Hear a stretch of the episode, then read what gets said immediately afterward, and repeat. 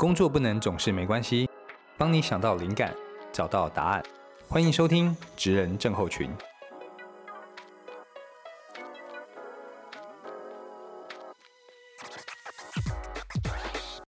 嗨，大家好，我是大班。那欢迎你收听啊这一集的《职人症候群》哦。那职人症候群，呃呃，已经前前后后，我们已经开始了一段时间，那也开始收到一些大家的一些反馈跟回复啊。那我想会在这么起初的时候就注意到我们、关注我们，并且聆听我们的节目，一定都是很好很好的朋友了。那好朋友就知道，我们其实有一个很主要的工作是在教大家怎么做简报这件事情，在企业领域哦。那呃，这几集就开始被大家，就是有些朋友啊来讯息，就在问这件事情。他说：“哎，大宝老师，你好像在节目里面都会说故事，对吧？你可能会在里面讲到一些案，你觉得谈故事。那说故事这件事情，常常被提到说，哎，是不是在呃简报中是可以应用的，是一个必必要学的技巧这样子？那我今天就想来跟大家谈谈哦，在简报中怎么去说故事这件事情哦。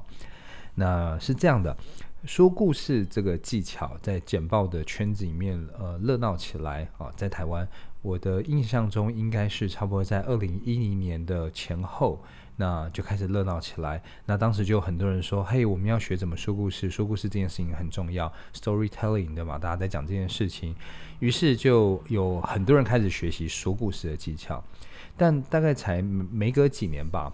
很多人就开始发现一件事情，就是哎，故事说着说着，好像就只有在说故事了，然后没有在做简报了。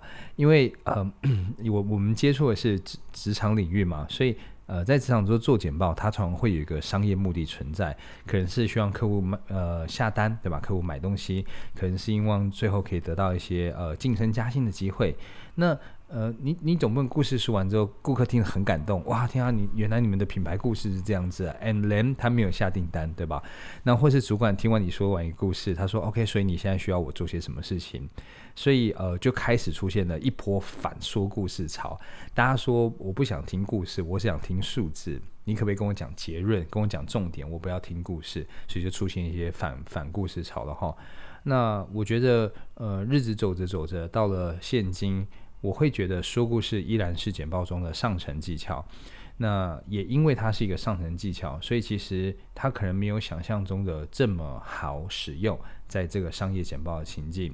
除非你的简报情境原本就是说故事，对啊，比方说你可能是一个呃登台演讲，分享一些生命的历史、生命的故事，那或者是你可能是回母校，对吧？去分享一些自己的创业故事历练，所以你的情境本来就是说故事的话，那这当然没有问题。但是在商业呃简报的情境里面，怎么去说故事？哈，我觉得有三个技巧，那大家可以参考一下。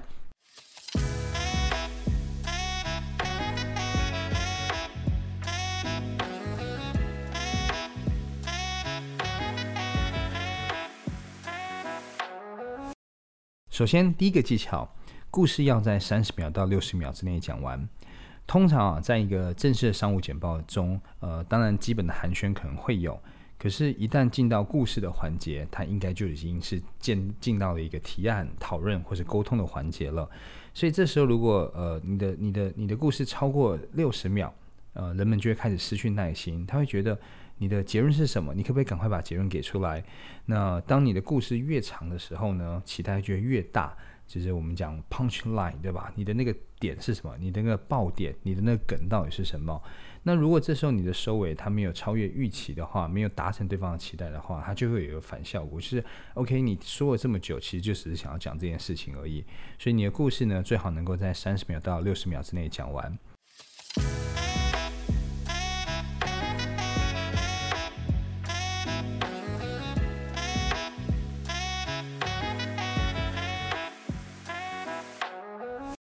第二个，在乐听人可以理解的范围之内，那在呃录制这个 podcast 的时空背景，呃，区块链是一个非常火热被讨论的题目，NFT 也是。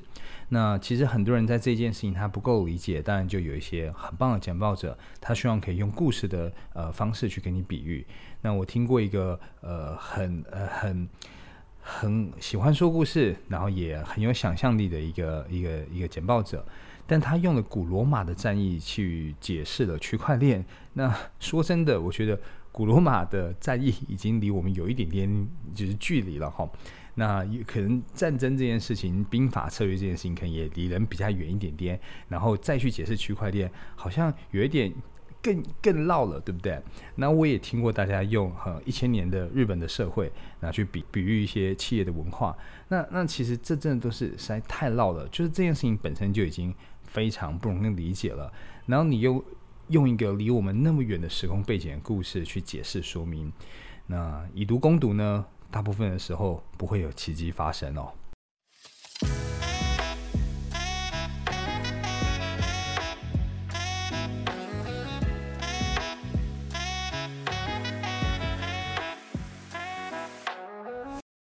最后一点，把想要销售的产品或者是服务，他们呢能够为你的听众带来的好处埋在故事之中哦。